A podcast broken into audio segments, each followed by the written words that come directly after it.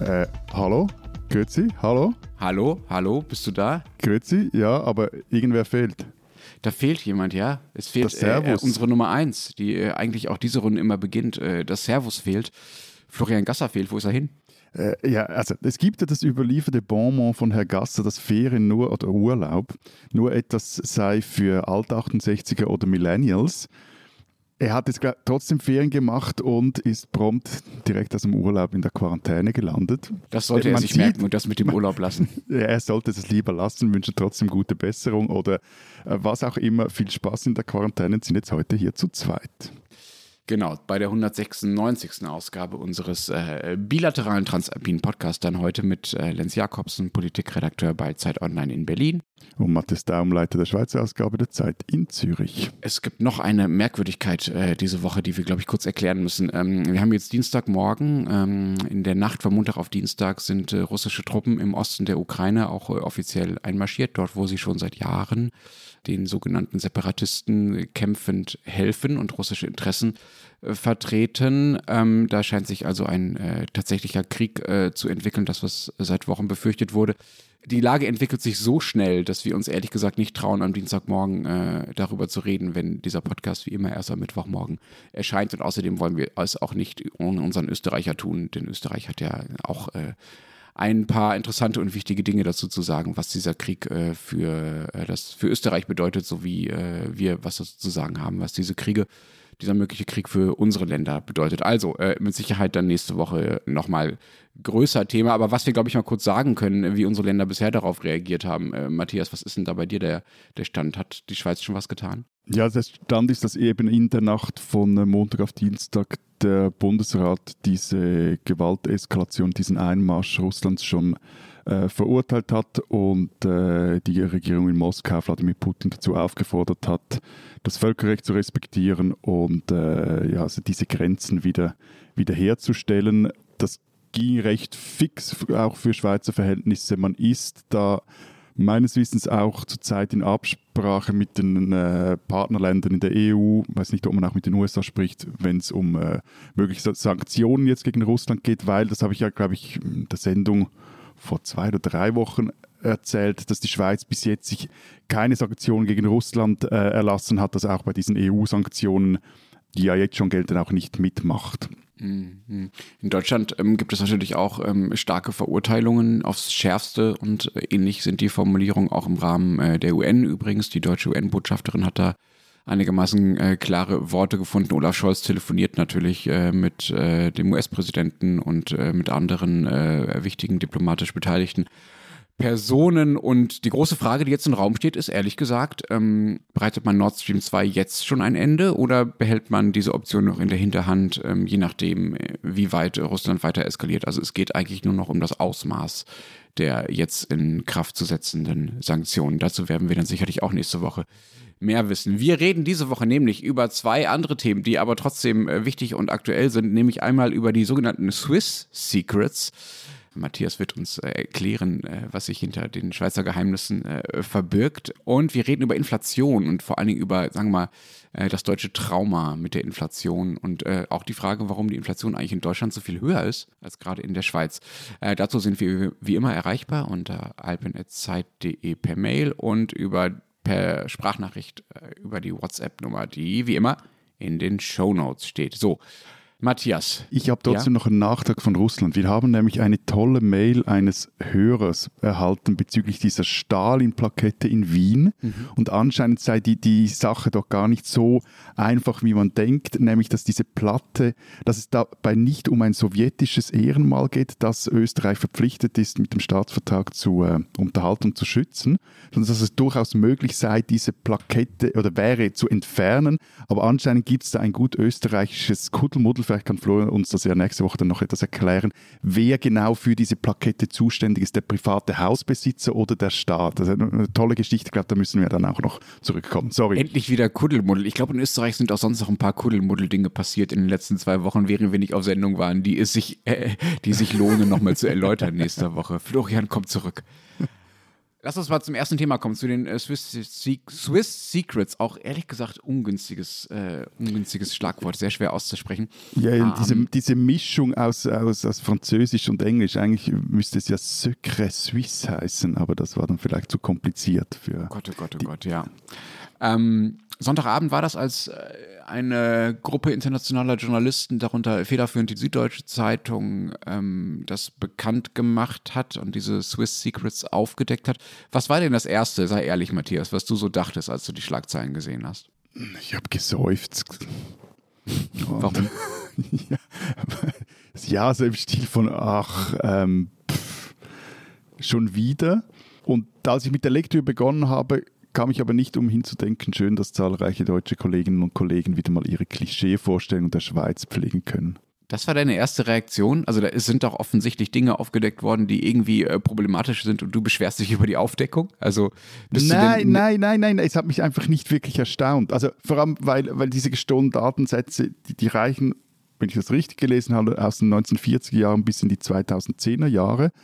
Und ähm, es ist nun mal so, das schlackt kein Geiss weg, dass, äh, dass das jahrzehntelang das Geschäftsmodell der Schweizer Banken war, mit, mit, dem dreckigen Geld dieser Welt Geschäfte zu machen. Also von dem her, nein, die Überraschung war, war mäßig groß bei mir. Wobei, du sagst seit 1940 stimmt schon, aber die aller, allermeisten äh, Kontoinhaber, um die es da geht, äh, oder die Konten, um die es da geht, sind schon deutlich jünger, also aus diesem Jahrtausend zumindest. Und es sind auch schon reichlich dubiose Kunden darunter. Ne? Wir müssen, glaube ich, einmal erzählen, worum es überhaupt geht. Also es geht um Menschen, die Konten hatten bei ähm, Credit Suisse. Und bei diesen Menschen, sagen wir mal, liegt zumindest der Verdacht nahe, dass das Geld, was auf diesen Konten lag, nicht gerade auf den nettesten, legalsten Wegen entstanden sind. Wir haben da zum Beispiel Familienmitglieder von Kasachstans Ex-Präsident Nursultan Nazarbayev, dieser Typ, der dieses Land seit äh, langer Zeit ähm, ja, sehr, sehr autoritär regiert. Dann haben wir Nervis Villalobos, ehemaliger Vize-Energieminister Venezuelas, einer der Strippenzieher in so einem Schmiergeldskandal um den dortigen staatlichen Ölkonzern, dann den 2008 wegen Bestechung verurteilten früheren deutschen Siemens-Manager Eduard Seidel, der war in Afrika Siemens-Manager und die SZ nennt ihn den heimlichen König von Nigeria wegen seiner wohl sehr, sehr anrüchigen Geschäftspraktiken.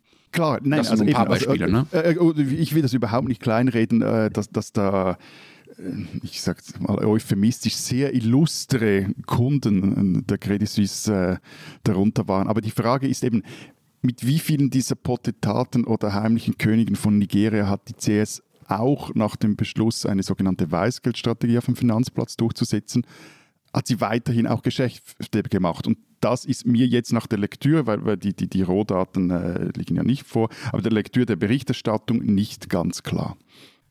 Weißgeld, da musst du, glaube ich, noch kurz erklären. Genau. Weißgeld also einfach ist, als Gegenteil von Schwarzgeld. Also glaub, ja? Schwarzgeld ist, böse, Weißgeld gut. genau, darum, darum haben ja die Bankiers nicht gern, wenn man von Weißgeld spricht, weil Weißgeld hat immer auch Schwarzgeld impliziert und so.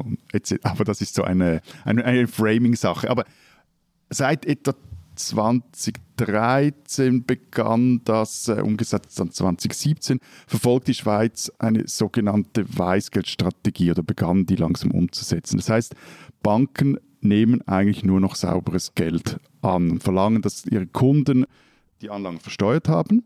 Und äh, wenn jemand das äh, zwielichtig ist, weisen sie die Kunden ab oder, oder werfen heikle Kunden raus. Und äh, seit 2017 tauschen sie bei diesem sogenannten automatischen Informationsaustausch auch diese Kundendaten mit den Steuerbehörden von anderen Staaten aus. Da geht es vor allem auch eben um die, diese ganzen Steuerhinterziehungs- und, und ähm, Betrugsgeschichten.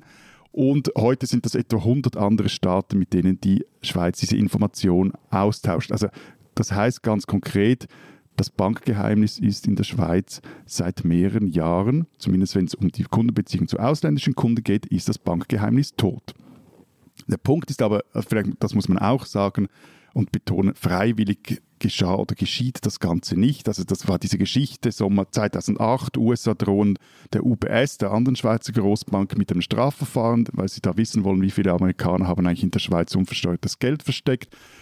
Der Bank droht der Untergang, weil die Behörden sie strafrechtlich verfolgen wollen.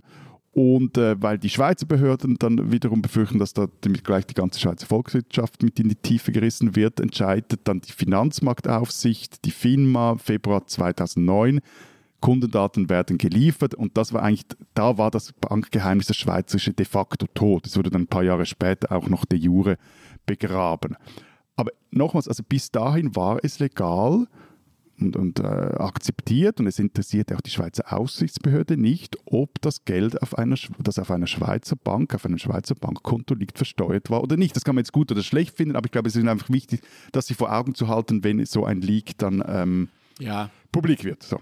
Das verstehe ich schon, aber ich meine, das ist ja keine historische Recherche über was, was früher mal schlimm war. Ne? Äh, das, ist ähm, aber das, eben die, das ist eben die Frage. Das ist, das ist die Frage, die ich mich stelle, als ich das gelesen habe. Ja, so. ja, ja, ja. Also äh, offenbar, also so verstehe ich äh, diese, äh, das, was die Kollegen da rausgefunden haben, ist es ja so, dass es bei der Credit Suisse immer noch zweifelhafte Geschäftspraktiken gibt und du hast diese Weißgeldregeln jetzt so schön im Indikativ vorgetragen. Ne? Also die Banken machen das und sie kontrollieren das und so weiter. So als würden die sich da wirklich alle daran halten halten. Aber genau das scheint ja eben nicht der Fall zu sein. Ne? Also das Weißgeld scheint halt dann doch nicht so weiß zu sein, sondern vielleicht so ein bisschen grau. Also verstehe mich nicht falsch. Ich würde, also ich würde es nie und nimmer wagen, die Credit Suisse auch nur durch einen von allen Böden zu verteidigen. Also es ist eine derart lausige, seit Jahren lausig geführte Bank, die von einem Skandal zum nächsten taumelt. Ich will euch da die, die, die einzelnen Skandale ersparen. Da geht es auch nicht nur um, um Steuerhinterziehung oder, oder Geldwäscherei. Das ist das andere große Thema auch bei, bei diesen Leaks. Ich meine, die haben im letzten Jahr mit irgendwelchen völlig über die viel zu viele Risiken genommen bei gewissen äh, Geschäftspraktiken, äh, Milliarden verloren. Der, der Börsenkurs ist völlig äh, am Arsch, würde der Österreicher sagen.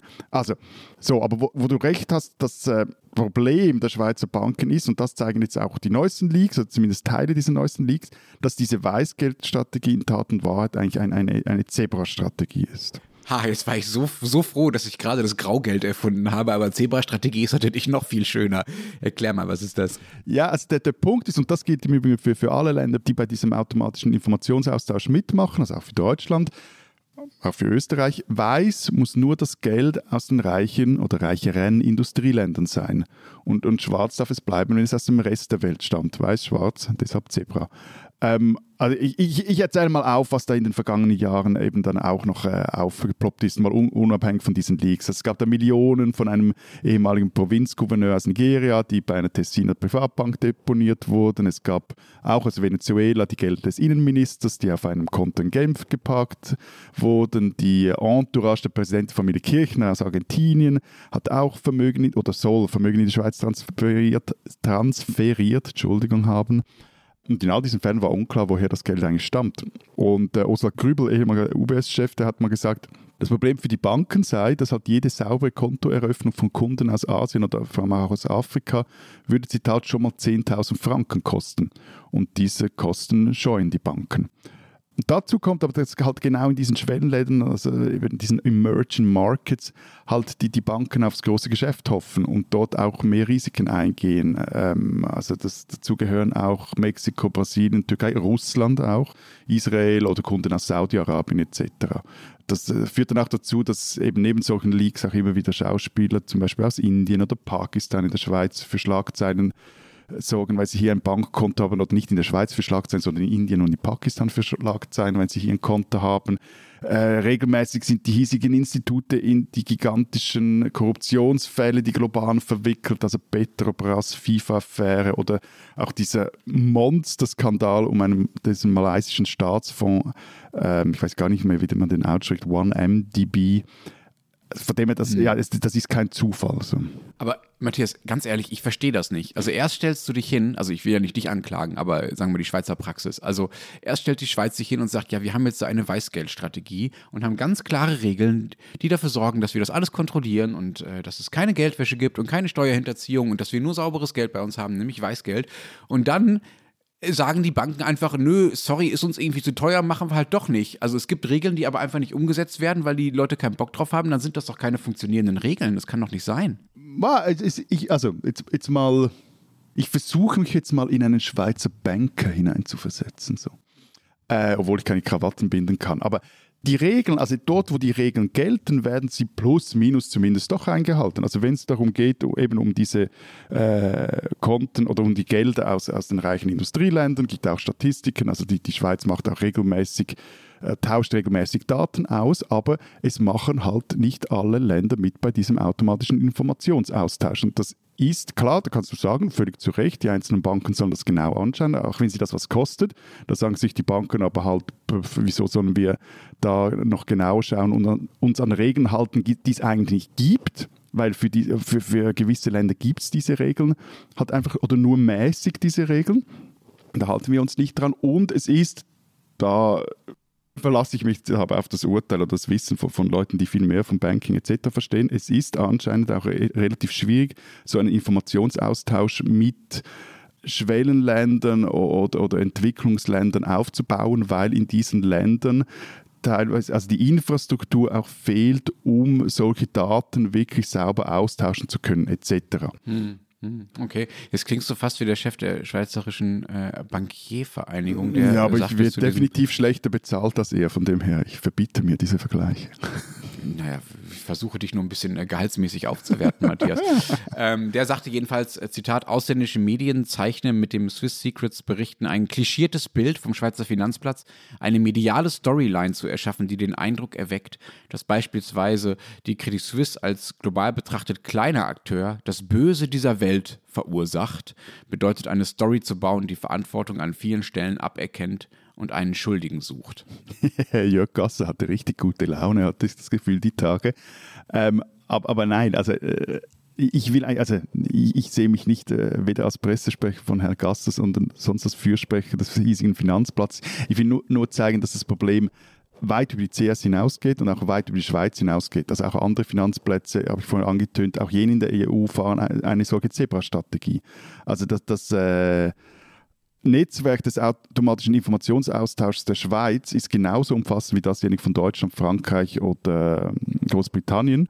Und was auch wichtig zu sagen ist, äh, du wirst jetzt sagen, das sei ein Whataboutism, aber ich finde, das äh, muss man doch auch betonen. Also die USA ignorieren diesen Infoaustausch komplett. Also die machen da gar nicht mit, die, die geben nichts raus, wollen aber davon wissen.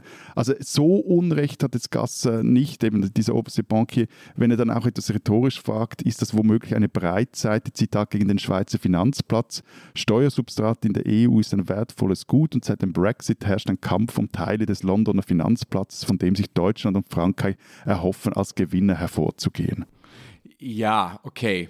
Aber das ist auch schon ganz schön raunend, oder? Also solange es ja, nicht andeutungsweise ja. Hinweise in die Richtung gibt, würde ich äh, in der da ja hinterstehenden Theorie, dass nämlich entweder der Whistleblower hinter Swiss Secrets oder die Journalisten, die es aufgeschrieben haben, äh, eigentlich irgendwie Agenten der Interessen anderer Finanzplätze oder gar spezifischer westlicher Banken aus anderen europäischen Ländern sind. Nein, also würde ich gerne auch fürs nein, Protokoll nein, nein, hiermit nein, widersprechen. Also, nein, also ja, also, also ich glaube äh, überhaupt nicht, dass da jemand im Dienst eines anderen Finanzplatzes gehandelt hat, der an diesen Enthüllungen, also zumindest zumindest die, der die Enthüllungen dann äh, publiziert hat. Ich, glaube, würde sogar so weit gehen, dass ich auch nicht das Gefühl habe, dass, dass dieser, dieser Whistleblower oder diese Whistleblowerin, von, von der oder dem diese Daten stammen, äh, solche, irgendwie ein, eben eine Agentin, eine Agentin irgendwelchen Auftrags war, weil es gibt gesagt genug Gründe, damit ein Insider, also zum Beispiel ein ehemaliger Angestellter der CS, frustriert ist und mal der Branche oder dem ehemaligen Arbeitgeber eins auswischen will worauf ich Bezug nehme oder was, was interessant ist, aber doch die Reaktion gerade aus der EU, die doch einigermaßen vielsagend sind. Und man muss wissen, dass die Schweiz halt hier auch eine, eine Geschichte hat. Also es war der wie gesagt, der Druck der USA, der dazu führte, dass hier das Bankgeheimnis hops ging und die USA auf der anderen Seite weiterhin äh, in gewissen Bundesstaaten genau solche Geheimnisse haben. Also ich verstehe schon, dass, sagen wir, die Schweiz nicht völlig allein ist äh, mit ihrer Praktik da und dass es da auch Probleme in internationalen äh, Absprachen und Informationsaustausch und so weiter gibt und jetzt nicht alle, die nicht in der Schweiz sind, automatisch deshalb eine weiße Weste haben. Aber der Datenspender selbst, also derjenige, der das Ganze in Rollen ins Rollen gebracht hat, diese Swiss Secrets, äh, sagt, dass äh, die Schweiz eben nicht nur ein Finanzplatz sei wie alle anderen. Ne? Ich zitiere ihn da mal aus dem, was die SZ da von ihm berichtet. Äh, ich glaube, dass das Schweizer Bankgeheimnis unmoralisch ist. Diese Situation ermöglicht ermöglicht Korruption und bringt die Entwicklungsländer um dringend benötigte Steuereinnahmen? Jein, glaube ich. Also ich glaube, die Antwort hier ist Jein. Also es stimmt also äh, sagen wir es so, also wenn du darauf hinaus willst, dass der AIA, also dieser Info Infoaustausch auch für Schwellen- und Entwicklungsländer gelten sollte, ja, dann hat das etwas, sollte er. Gleichzeitig, wie ich vorher schon gesagt habe, das sind teilweise auch Länder mit einer mäßig gut ausgestalteten Rechtsstaatlichkeit. Und da, da bleibt, also ist es halt einfach immer schwierig abzuschätzen, aus welchen Quellen die Gelder stammen. Klammer, in vielen dieser Fällen, die jetzt publik wurden, ist es so kompliziert auch nicht. Und da, ja, also klar, da, da wollten oder wollen die Banken einfach nicht richtig hinschauen, sondern wollen einfach Business machen, etc. Aber wenn, wenn, wenn wir es quasi auf diese moralische Ebene auch bringen, also so ganz grundsätzlich, da finde ich dieses eine Argument, du wirst jetzt sagen, das sei Klischee und wird immer wieder hervorgebracht, aber ich finde, das hat doch etwas, gerade jetzt vor den aktuellen geopolitischen Verwerfungen. Es gibt ja auch gute Menschen in Unrechtsstaaten, die ihr Geld in einem anderen Land in Sicherheit bringen wollen. Das muss jetzt nicht die Schweiz sein, das kann auch Deutschland sein oder so.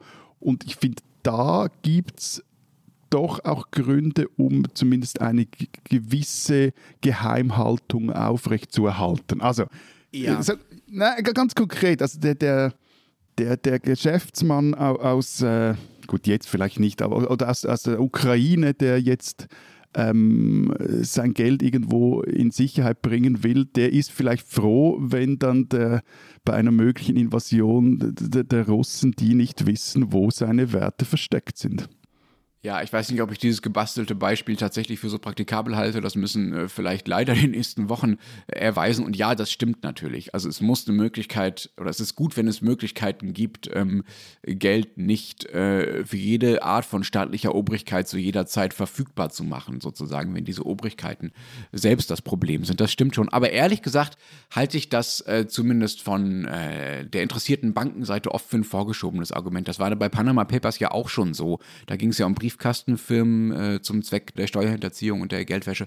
Und da hieß es auch, ja, es gibt auch gute Briefkastenfirmen und da muss man denen auch die Chance geben, dass sie ihr Geld in Sicherheit bringen und so weiter. Das stimmt schon, aber es ist, es ist, glaube ich, angesichts des großen Ausmaßes an Missbrauch mit diesen Möglichkeiten dann doch von den meisten ein vorgeschobenes Argument. Und inzwischen hat sich ja auch das EU-Parlament da schon eingeschaltet, ne, um mal ein bisschen über die, die Reaktion zu reden. Das neue Datenleck bei der Credit Suisse zeige, ich zitiere nochmal, massive Mängel der Schweizer Banken bei der Geldwäschereibekämpfung auf, sagt Markus Ferber, das ist der Koordinator der Europäischen Volkspartei, also der Konservativen in Wirtschaftsfragen. Und die EU-Kommission soll nun klären, ob die Schweiz als Hochrisikostaat eingestuft werden müsse. Derzeit stehen 21 Staaten auf dieser schwarzen Liste der EU, darunter sowas wie Burma, Syrien, Nordkorea kein einziges europäisches Land und die Schweiz bisher auch nicht. Also das sind ja schon Konsequenzen, die der Schweiz da drohen, die äh, nicht so einfach wegzuwischen sind.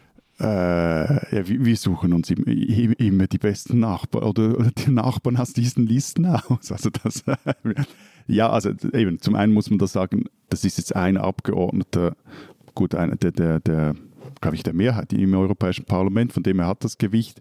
Aber ob es so kommt, sei mal dahingestellt. Und was hier wichtig ist zu unterscheiden, auch, äh, also er spricht, der Felber spricht ja hier auch wirklich von, von Geldwäscherei und da hat die Schweiz tatsächlich ein Problem. Aber ich glaube, das eine sind ja die ganzen Steuerhinterziehungsfragen und das andere ist das Geldwäschereizeugs.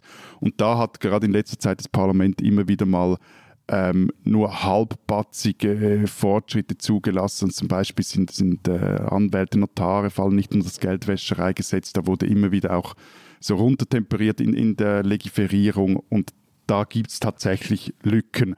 Ähm, also, und es ist auch so, dass er auch, auch innenpolitisch hat es das also ausgelöst, zumindest Reaktionen ausgelöst. Die SP hielt gleich am Montag eine so eine improvisierte Pressekonferenz in Bern ab, will jetzt die FINMA, die Aufsicht stärken, die soll mal härtere Bußen verteilen können, die den Banken auch richtig wehtun. Und eben die, die, die Meldestelle zum Beispiel für Geldwäscherei soll auch mehr Mittel erhalten.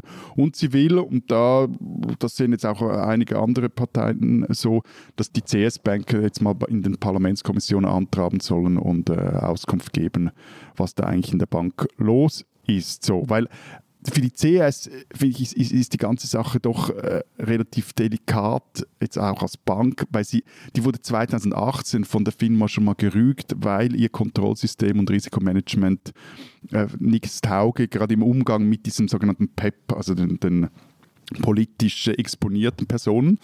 Und äh, wenn sich jetzt das zeigt, dass sie das, was da die FINMA 18, im 18 sagte, müsst ihr verändern oder verbessern, wenn die das jetzt nicht gemacht haben, dann hat die Bundesbank danach wirklich ein Problem mit der Behörde. Mhm. Wieso habt ihr, äh, haben eigentlich bei dieser großen Gruppe von äh, internationalen Journalisten, die das aufgedeckt haben, waren ja aus verschiedenen europäischen Ländern, äh, welche dabei? Das hat sich ja schon so eingespielt als Praxis bei diesen Leaks.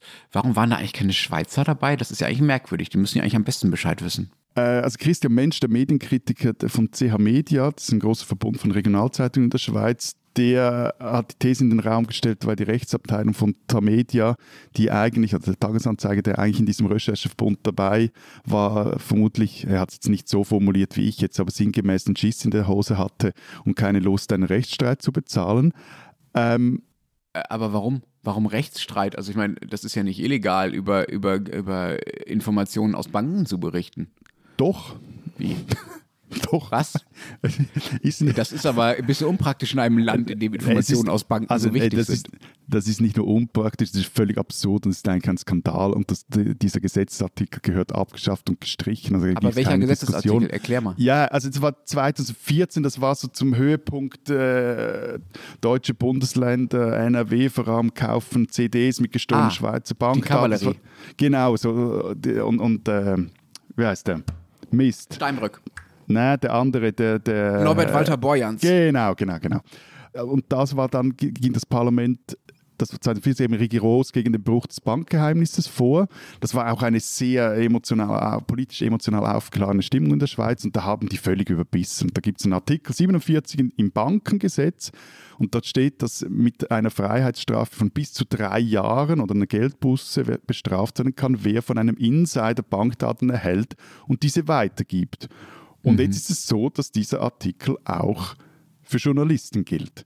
Und das ist eben, wie gesagt, völlig gaga, ist jetzt auch wieder in der Diskussion sogar Leute, die, also auch freisinnige bankennahe Politiker, die, die damals irgendwie dafür plädierten, das möglichst äh, streng zu fassen, sind jetzt äh, dafür, das auch wieder etwas zu lockern. Aber das ja. zeigt doch die ganze Verlogenheit, oder? Dieser vermeintlichen Wende hin zum Weißgeld. Einerseits macht man Regeln, die sagen, so jetzt werdet mal bitte netter und jetzt wird alles gut. Und andererseits sagt man, ja, damit aber die Verstöße dann in Zukunft weniger auffallen, machen wir dann noch die Regel auch mal ein bisschen strenger, dass man nicht drüber berichten darf. Das ist doch. Also Nein, es, es ging ja vor allem dort darum, dass mit illegalen Daten also dass die Schweiz davor schützen wollte, dass da immer so diese Fishing Expeditions äh, durchgeführt werden. Ich, ist verlogen? Ich, ja, mag verlogen sein. Ich finde es vor allem ein interessantes äh, historisches Stück Legiferierung, wo man jetzt aber auch du könntest auch so sagen, acht Jahre später merkt man auch selber, hey, eigentlich waren wir damals etwas Mischugge, dass wir da so überbissen haben und äh, das äh, gehört jetzt mal geschreddert.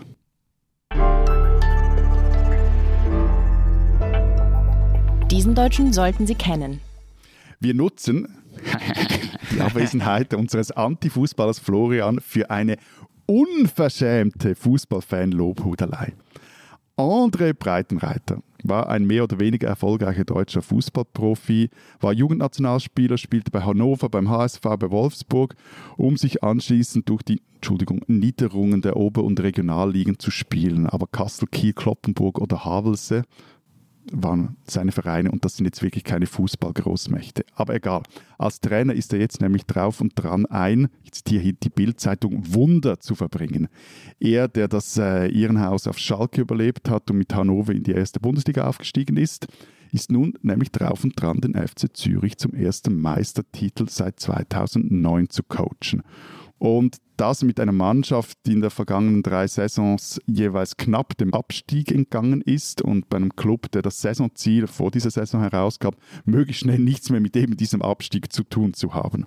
Breitenreiter kam erst im vergangenen Sommer nach Zürich, wechselte und hatte vorher noch eine zweijährige Auszeit vom Fußball genommen, weil da war seine Mutter gestorben und er kümmerte sich um seinen dementen Vater.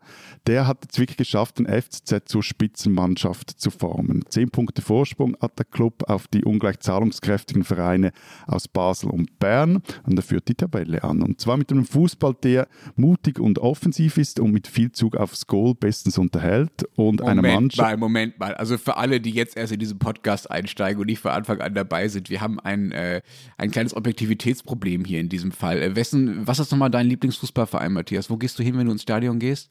Ich habe gesagt, ich nutze das schamlos aus, dass Florian nicht, nicht hier ist. Ein Fußball, der mutig und offensiv ist, na Mensch. Hey.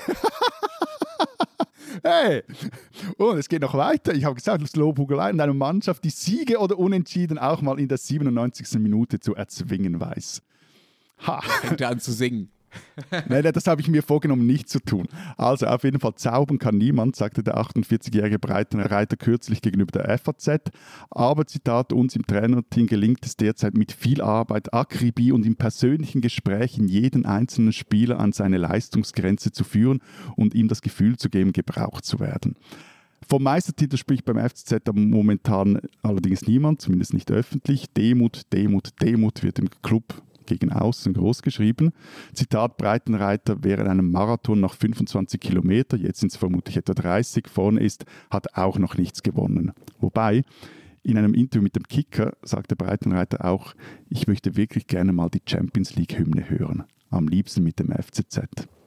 Dafür muss man im Fußball-Kleinstadt Schweiz aber tatsächlich Meister werden. Auf jeden Fall André Breitenreiter, ein Deutscher, den man kennen muss. Matthias, was machen wir eigentlich, wenn äh, dein FC Zürich und mein BVB in der nächsten Saison äh, tatsächlich international irgendwo aufeinandertreffen sollten? Ja, dann treffen wir uns dort auch und verbrüdern uns. Ja, dann machen wir so eine, so eine Live-Fußballkommentar. Äh, genau. Den, ich würde nicht empfehlen zuzuhören.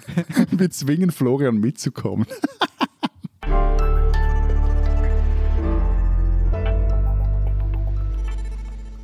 Lenz, eben, der Hausösterreicher fehlt uns ja. Äh, wir haben jetzt einen Fußball im Podcast gedrückt, aber irgendwie habe ich das Gefühl, bei diesen Themen ist jetzt uns auch jetzt fast so etwas das Unterhaltungsflair abhandengekommen. Nach dem Skandal Finanzplatz wollen wir jetzt nämlich über Inflation sprechen. Ja, ja, wir sind irgendwie zum Wirtschaftspodcast geworden in dieser Woche. Ne? Und vor allen Dingen, ich möchte das festhalten, du warst derjenige, der über Inflation sprechen wollte. Ja, das ja, war gar nicht ich. Nein, nein, nein, ich, ich, jetzt gar nicht dir, ich wollte da gar nicht dir, dir etwas unterstellen, aber es hat einen guten Grund, weil also ich, ich lese in den vergangenen Wochen äh, neben der ganzen darf man das sagen, Kackscheiße, die im Osten Europas abgeht. Das andere, was ich davon lese, ist, wie die Inflation gerade auch bei euch in Deutschland und im Euroraum anzieht aber wir in der Schweiz kaum etwas davon spüren. Also ich habe da mal die Zahl angeschaut, bei euch lag sie, glaube ich, im Januar die Inflation bei 5,1 Prozent, bei uns in der Schweiz gerade mal bei 1,6 Prozent und ähm, hm. Das, das sind schon deutliche Unterschiede, das stimmt. Wobei wir auch einmal, äh, sagen wir mal, für den äh, weltweiten Blick sagen müssen, dass wir da noch vergleichsweise gut abschneiden, auch mit unseren 5,1 Prozent. Ne? Gibt es noch ja, also Länder, die es schlimmer getroffen hat? Ich glaube, US, eben USA ist noch höher und, und, Türkei muss es ganz krass sein. Also die monatliche Teuerung, glaube ich, auf etwa 50 Prozent zumindest geschätzt. Also da gab es ja, glaube ich, auch Demonstrationen und Leute, die die Rechen, Heizrechnung, Energierecht verbrannt haben, weil sie eh nicht mehr äh, zahlen können oder so. Genau, und die Brotpreise werden hochgesetzt immer wieder. Das ist schon ganz schön äh, dramatisch. Aber lass uns mal zu unseren beiden Ländern zurückkommen. Du hast gesagt 1,6 Prozent bei euch in der Schweiz. Das ist ja schon wirklich ein drastischer Unterschied zu den, sagen wir mal, rund 5 Prozent, die es bei uns sind. Äh, warum ist das so? Warum ist es bei euch so viel weniger schlimm? Hat das, hat das auch was mit euren äh, Banken zu tun? Ich gebe jetzt hier mal etwas den Hobbyökonomen. Ähm, den angelesenen Hobbyökonomen. Also was, was der Schweiz hilft, ist der starke Franken, der sich halt jetzt in Krisenzeiten, jetzt auch in der Russland-Krise noch verstärkt. Also dass äh, halt solche sicheren Häfen, wie man so gerne sagt, währungstechnischen gesucht sind und das federt die Inflation ab. Ähm, dann kommt dazu etwas, das ich auch schon erwähnt habe vor ein paar Wochen, dass die Strom- und Gaspreise in der Schweiz nicht vom Markt bestimmt sind, zumindest nicht für die, die einzelnen Haushalte. Also die, diese Märkte sind äh, sehr stark reguliert. Das wiederum heißt, dass plötzliche Preissteigerungen nicht zack, zack weitergegeben werden, ähm, sondern mit einer gewissen Verzögerung. Und die Schweizer Nationalbank hebelt ähm, schon seit Jahren stärker dran rum, dass die Inflation tief bleibt und macht das stärker auch als die EZB für den Euroraum. Also wenn man sich das auch vergleicht, die Inflationskurven über die letzten 10, 20 Jahre war die in der Schweiz immer niedriger als im Euroraum. Das heißt, sie pumpen nicht so viel Geld in den Markt, wie die, wie die Europäische Zentralbank das äh, getan hat oder zumindest über niedrige Zinsen äh, versucht hat. Danke für den Makroökonomie-Crashkurs. Äh, habe mich an meine Studienzeit erinnert. Ich habe mir diesen Krams ja auch mal studiert. Und es stimmt schon, äh, Energie macht viel aus, auch von der Inflation, auch in Deutschland. Da haben wir auch schon drüber geredet, wie krass das hier ist, auch mit den Anbietern, die die Kunden nicht mehr bedienen wollten und mit den Preissteigerungen. Ich habe jetzt auch gerade einen Brief bekommen, mein äh, Gaspreis steigt ab April um ungefähr 60 Prozent. Das macht halt einfach mal richtig was aus. Aber es sind halt 60, dann auch. Um, Entschuldigung, um 60 Prozent. Ja, aber also das ist die einzige Preissteigerung, die ich habe. Also ich hatte jetzt nicht vor drei Wochen schon mal eine und vor zwei Monaten ja. schon mal eine, ne? sondern da ist jetzt quasi alles drin enthalten, äh, was mein Gasanbieter äh, meint, nicht mehr abfedern zu können in den, äh, in den letzten Wochen. Eine indiskrete Frage. Ist das jetzt in einer Größenordnung, die jetzt euer Haushaltbudget tangiert oder ist das ja. so etwas, das... Ja. Das ist es einfach, liegt aber daran, dass wir eine Altbauwohnung haben im Erdgeschoss. Das heißt, wir müssen äh, zu vielen Seiten heizen sozusagen. Ähm, und Altbau ist halt schlecht isoliert und wir kochen auch noch mit Gas. Mhm. All das sorgt dafür, dass wir äh, jetzt schon einen dreistelligen Betrag für Gas ausgeben im Jahr. Und wenn man das um 60 Prozent erhöht, kann man sich ausrechnen, dass es da äh, dass es ordentlich, ein ordentlicher Aufschlag ist, so ohne mhm. jetzt äh, meine, mein Haushaltsbuch äh, offenlegen zu wollen. Ähm, aber es ist halt auch nicht nur das. Ne? Und ich habe natürlich die Situation, dass ich auch das noch bezahlen kann, ohne dass ich irgendwie morgen auf der Straße stehe. Ähm, aber, ähm, oder nicht mehr zu BVB spielen gehen kann oder andere schreckliche Dinge. Aber es ist halt auch nicht nur das. Also im Januar wurden zum Beispiel auch äh, frisches Gemüse in Deutschland teurer um 8,3 Prozent. Das ist auch schon ein ordentlicher Aufschlag. Milch und Butter auch um über 6 Prozent. Und das dürfte halt auch noch so weitergehen. Ähm, es gibt eine Studie äh, von einem deutschen Wirtschaftsforschungsinstitut, die haben sich mal angeschaut, was eigentlich in der Landwirtschaft passiert, die ja auch relativ viel Energie brauchen, um mit ihren Traktoren über die Felder zu fahren und so weiter und die ja auch Düngemittel brauchen. Düngemittel sind auch sehr, sehr deutlich teurer geworden und das sorgt dafür, dass die landwirtschaftliche Produktion, also der Betrieb der, der Dinge einfach immer teurer wird, was dann wiederum natürlich dafür sorgen wird, dass auch die Lebensmittel, zumindest die, die in Deutschland hergestellt werden, immer teurer werden. Dazu kommen diese ganzen Dinge, die wegen Lieferproblemen äh, für Preissteigerungen sorgen. Ähm, das sind halt alles Dinge, die nicht nur abstrakt auf irgendwelchen äh, Konten passieren, sondern das ist ja eine konkrete Erfahrung. Ne? Das ist ja das Spannende und das auch das, das äh, Beunruhigende an Inflation. Die Leute gehen in den Supermarkt und kaufen sich ihr Abendessen ein oder ihr Frühstück und merken halt, verdammt, das ist einfach teurer geworden und zwar deutlich teurer geworden. Das äh, macht was äh, mit der Erfahrung der Leute und mit ihrer Sicht äh, auf, äh, naja, auf, auf den eigenen Geldbeutel und auf, auf die Märkte und das ist das Gefährliche an Inflation. Aber ich meine, solange man auch mehr Geld zur Verfügung hat, ist das Ganze ja nur so mäßig schlimm. Ja, stimmt, haben die Deutschen aber nicht. Es gibt ja die Nominallöhne, um mal jetzt wirklich den Volkswirt rauszukehren und, den, und die Reallöhne. Nominallöhne ist, wenn ich in dem einen Jahr, sagen wir mal, 100 Euro mehr verdiene als im Jahr davor. Ich habe vorher 1000 Euro verdient, jetzt verdiene ich 1100 Euro.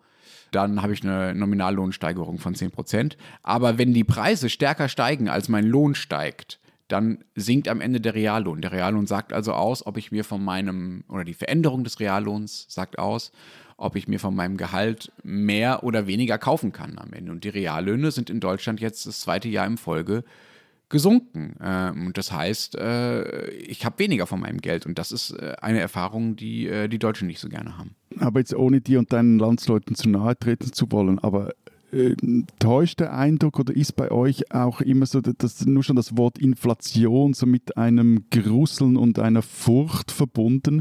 Also teilweise scheint das ja richtig auch schon, schon Panik auszulösen. Ja, absolut. Also es gibt ja einen Grund, warum die Deutschen diejenigen sind, die auch in der Geldpolitik immer sehr, sehr auf Preisstabilität drängen und ähm, alles dafür tun, Inflation äh, zu verhindern oder sehr viel äh, dafür tun. Ähm, und ich, äh, wie gesagt, ich möchte da auch die Begründung für diese Sorge vor der Inflation, die möchte ich auch gar nicht äh, absprechen. Ich glaube, man darf das nicht unterschätzen, was für einen konkreten Einfluss das auf diejenigen hat, äh, die tatsächlich einen Großteil ihres Geldes für diese täglichen Konsumgüter äh, ausgeben müssen, einfach weil sie insgesamt nicht so viel Geld haben. Also Inflation ist, kann ein politisches Problem werden, aber es stimmt schon auch, dass die Deutschen da ein sehr besonderes äh, Verhältnis zur Inflation haben oder äh, wie es dann hier in Deutschland sehr schnell in der Debatte heißt, zur Hyperinflation. Die haben einfach zu viel Scooter gehört. Hyper, hyper. Hyper, hyper, genau. Also ich gebe mal kurz den äh, Historiker in Florians Abwesenheit, wenn ich darf. Es äh, gibt eine Geschichte mit der deutschen Inflation, die ist ziemlich genau 100 Jahre alt bisschen älter sogar. Das Deutsche Reich hat sich damals den äh, Ersten Weltkrieg über äh, Kredite finanziert und es gibt auch wunderbare Zitate dazu, die ich jetzt nicht mehr eins zu eins im Kopf habe, aber die sinngemäß sagen, ja, wir müssen jetzt einfach mal hier richtig Schulden aufnehmen ähm, und dafür muss dann auch irgendwann mal irgendjemand anders bezahlen, denn die anderen haben ja den Krieg ausgelöst und äh, es kann nicht sein, dass wir Deutschen dafür bezahlen müssen. Deshalb finanzieren wir den Krieg einfach über Schulden und wenn wir dann mal gewonnen haben, dann äh, werden wir das schon alles wieder reinkriegen durch unsere Gewinne. So, das war ungefähr die Begründung damals. Das war natürlich ähm, in jede, jeglicher Hinsicht sehr, sehr wackelig ähm, und ist nach hinten losgegangen. Als sie dann den Krieg verloren haben, äh, mussten sie äh, diese Schulden natürlich irgendwie bezahlen und dazu vor allen Dingen auch noch die Reparation, also äh, die Gelder an die äh, Länder, die über sie gesiegt haben und die sie vorher ähm, ja, angegriffen haben, kann man glaube ich sagen, ohne äh, die Geschichte völlig zu verdrehen. Und ähm, um das zu leisten, haben die Deutschen sich entschieden, oder hat die deutsche Regierung sich entschieden, ähm, einfach mehr Geld zu drucken. Das, äh, wie wir alle, glaube ich, mittlerweile wissen, äh, ein relativ guter Weg äh, in Inflationsgefahren ist. Und dadurch wurde das Geld nämlich einfach immer wertloser, das es gab, weil es ja immer mehr davon gab. Und äh, dann kam halt noch äh, Anfang der 20er Jahre die Ruhrkrise dazu. Sagt ihr das was? Äh, bei dir müsste ich jetzt darauf tippen, dass das irgendwas mit Dortmund und Schalke und zweiter Liga äh, zu tun hat. Aber ich, wenn du jetzt in der Rolle von Herrn Gasser steckst, muss es etwas Historisches sein. Ja, äh, das wäre auch ein, tatsächlich ein großes Drama, wenn Dortmund und Schalke beide in der zweiten Liga wären. Aber ich meinte es hier tatsächlich eher äh, politisch als fußballerisch. Ähm, das war ganz schön schlimm. Also Frankreich und Belgien haben damals das Ruhrgebiet besetzt. Das war ja damals das äh, industrielle Kernland der Bundesrepublik ist es in gewisser Weise auch viele Jahrzehnte später noch äh, gewesen. Ähm, da wurde quasi das Geld erwirtschaftet, ähm, mit dem man die Reparation bezahlen sollte. Deswegen sind die da einmarschiert, weil Deutschland die Reparation nicht mehr zahlen konnte und haben quasi die industrielle Produktion versucht zu kontrollieren, um da die Reparationen für sich abzuzwacken. Woraufhin die deutsche Regierung die Leute, die da gearbeitet und gelebt haben, zum passiven Widerstand aufgefordert hat. Das heißt, äh, geht nicht arbeiten und lasst euch von den Besatzern äh, da nicht vereinnahmen und äh, die dafür bezahlt hat. Also die deutsche Regierung hat die Menschen im Ruhrgebiet quasi so lange durchgefüttert oder versucht durchzufüttern, denn das, dafür brauchte sie natürlich noch mehr Geld und das hat die Inflation noch weiter angeheizt bis das alles überhaupt gar nichts mehr wert war und dann so mehrmals am Tag der Wechselkurs geändert werden musste. Also da gibt es so Geschichten, dass äh, Mitarbeiter von Kaufhäusern beispielsweise ihr Gehalt täglich bekommen haben und teilweise sogar halbtäglich, ja, weil einfach der Wechselkurs sich so schnell geändert hat, dass das Geld, was sie morgens bekommen haben, äh, am Abend einfach nicht, schon nichts mehr wert war, weswegen man sie am Mittag einfach nochmal neu ausgezahlt hat. Also völlig, völlig absurde, traumatische Erfahrungen. Und im November 1923, also auf dem Höhepunkt dieser Hyperinflation, die es dann gab in dem Jahr, war ähm, ein Dollar 4,2 Billionen Markwert. Ähm, das äh, verdient das Wort Hyperinflation dann äh, tatsächlich und die Folgen waren halt dramatisch. Also Massenarbeitslosigkeit, aber, aber, aber sag mal, Zusammenbruch aber, der Wirtschaft. Aber wie, wie lange, ich meine, das, das, kann ja eh nicht lang dauern. Also ich meine, jedes Land hat ja mal so eine Inflationsphase oder fast jedes Land gehabt. Ähm, wieso bleibt es bei euch so, so im, mal, im kollektiven Wirtschaftsgedächtnis hängen? Ja, wegen dem, was darauf folgte. Also zum einen ähm, dauerte zwar diese Hyperinflationsphase jetzt nicht jahrelang, das waren ein paar Monate, aber die Inflationsphase davor war einfach sehr lang. Also das waren quasi neun Jahre, also 1915 ungefähr bis Ende 1923, die Zeit, in der die Entwertung äh, immer weiter ging. Das ist also eine, eine prägende Erfahrung für, für mindestens ein oder zwei Generationen gewesen und ähm, in denen die Deutschen einfach erlebt haben, dass das Geld ihnen so zwischen den Fingern zerronnen ist. Das prägt halt schon. Und äh, so sehr prägt es die Deutschen, dass es bis heute eine beliebte Deutung ist, dass äh, die Inflation die Deutschen dann quasi äh, sturmreif geschossen habe. Für Hitler. Das kam ja danach. Wobei das scheint mir aber sehr eine monokausale und etwas vereinfachte Erklärung zu sein, nicht? Jein, also monokausal natürlich. Ähm, es ist nur eine von vielen äh, Facetten für das, was dann, für, als Erklärung für das, was dann danach folgt. Es gibt aber beispielsweise einen Fachaufsatz aus den 70er Jahren und es gibt viele solcher Aufsätze und Deutungen, in dem es heißt, Zitat, die radikale Umverteilung der Einkommen durch die große Inflation hinterließ ein gefährliches Erbe von Unzufriedenheit, Neid, Bitterkeit und Hass. Hitler und seine NSDAP konnten aus diesem Erbe Profit schlagen. Ja, aber, aber äh, also schlechte Wirtschaftslage und dann irgendwie äh, das, äh, die Diktatur eines so durchgeknallten allein mit etwas teuren Preisen zu erklären.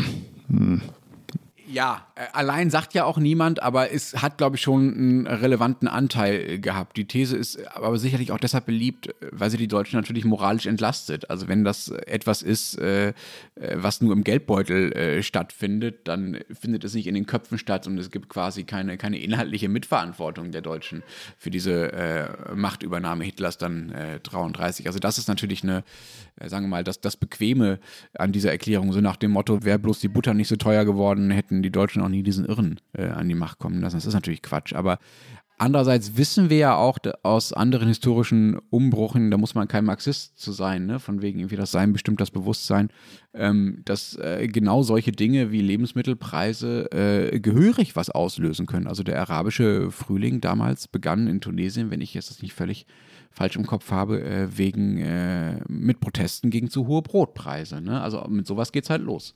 Aber vielleicht noch, um, um, den Schwenk in die Gegenwart zu machen, wenn du da den äh, Historiker Gasser gibst.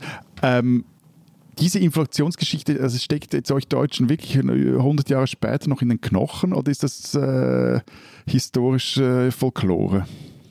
Ist es nicht nur Folklore. Es hat sich daraus so ein ähm, Bedürfnis nach Preisstabilität äh, ergeben, das in den Wirtschaftsjahren dann sehr stark war. Es gibt so einen Mythos um die Deutsche Bundesbank, die immer für, den, für die starke D-Mark gesorgt hat. Das wurde dann irgendwann zu so einem, zu so einem Topos des deutschen Stolzes, äh, dass die D-Mark hart ist. Ja, also da kommt dann auch wieder diese, fast diese Kruppstahlsprache wiederum in die Währungspolitik rein.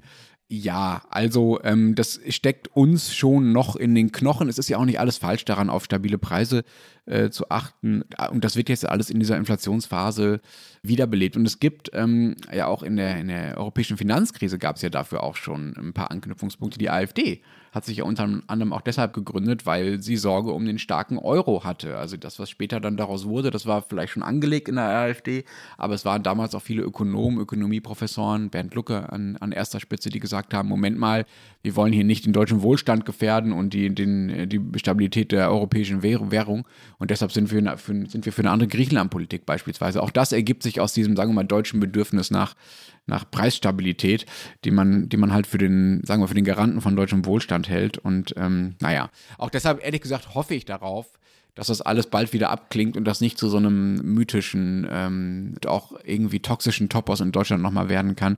Es gibt ja auch Hoffnungen, ähm, viele Ökonomen sagen ja, die jetzige Inflation ist auch nur deshalb so hoch, weil das quasi so Corona-Nachwirkungen und Corona-Hilfe-Nachwirkungen sind und äh, vielleicht wird es auch in ein paar Wochen einfach milder und das Inflationsgespenst zieht an Deutschland vorbei.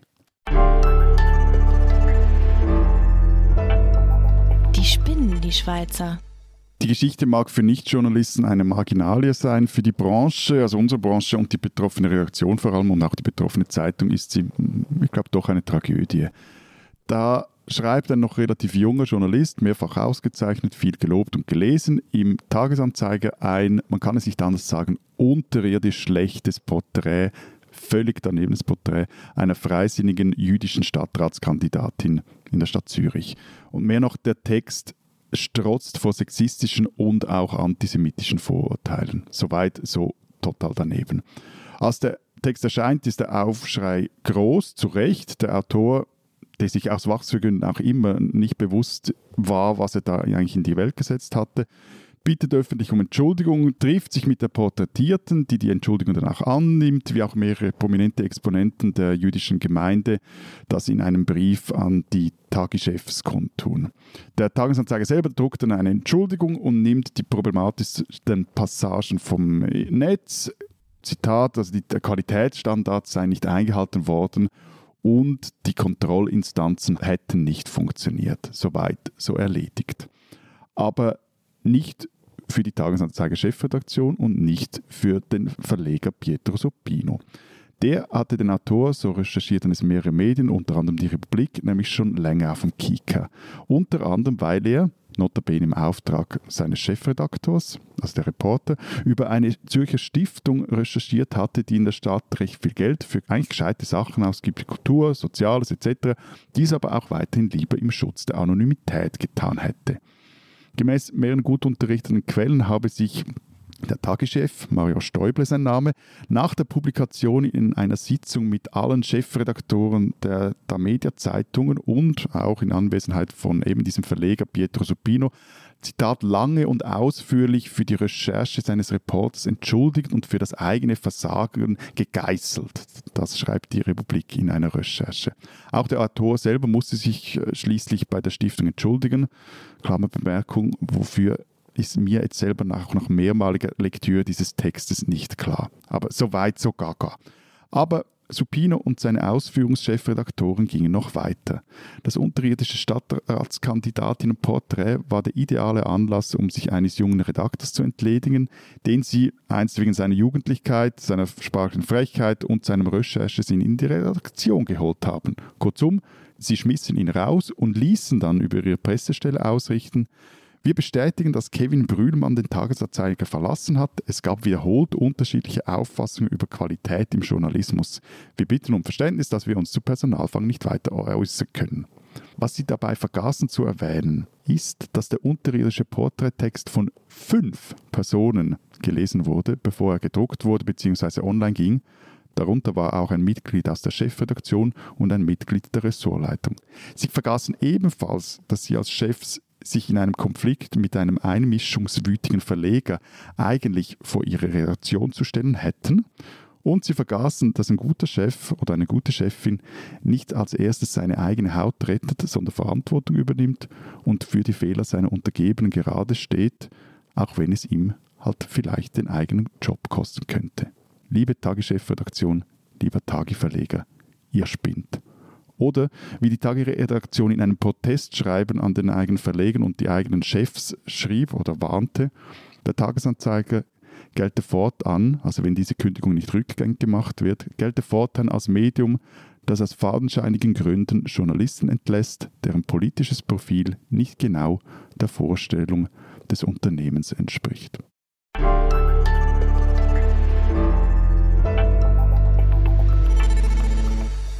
Das war's diese Woche beim Bilateral Transalpinen Podcast. Ähm, was steht in der Zeit Schweiz? Weißt du vielleicht auch, was die Österreicher machen? Ha, ich habe herausgesucht, was die Österreicher machen. Das will ich unseren Hörerinnen und Hörern natürlich nicht vorenthalten. Und zwar hat Corinna Milborn Marco Pogo, oder wie er eigentlich richtig heißt, Dominik Vlasny, getroffen. Der gilt als Enfant terrible der Wiener Lokalpolitik, ist Punkmusiker, Mediziner und Gründer der Danin Bierpartei und will jetzt auch noch als Bundespräsident kandidieren. Äh, fragt sich, wer ist dieser Mann hinter dem satirischen Projekt und wann hat der Spaß ein Ende? Und auf den Österreich- und den Schweiz-Seiten, nämlich auf der Alpenporter-Seite, hat unsere neue Kollegin Salome Müller ihre Premiere mit einem längeren Text. Und zwar hat sie Riet Fazun porträtiert, einen Engadiner Architekt, der dafür sorgen will, dass sich die Wohnungsnot für Einheimische im Engadin lindert. Äh, Müller hat ihn getroffen, Salome hat ihn getroffen und äh, wie gesagt für uns porträtiert. Und auf unseren Seiten noch schreibt äh, Sarah Jäcki eine große Geschichte über die Frage, wie viel Natur dürfen wir der Energiewende opfern und war dafür unter anderem auf dem Grenchenberg.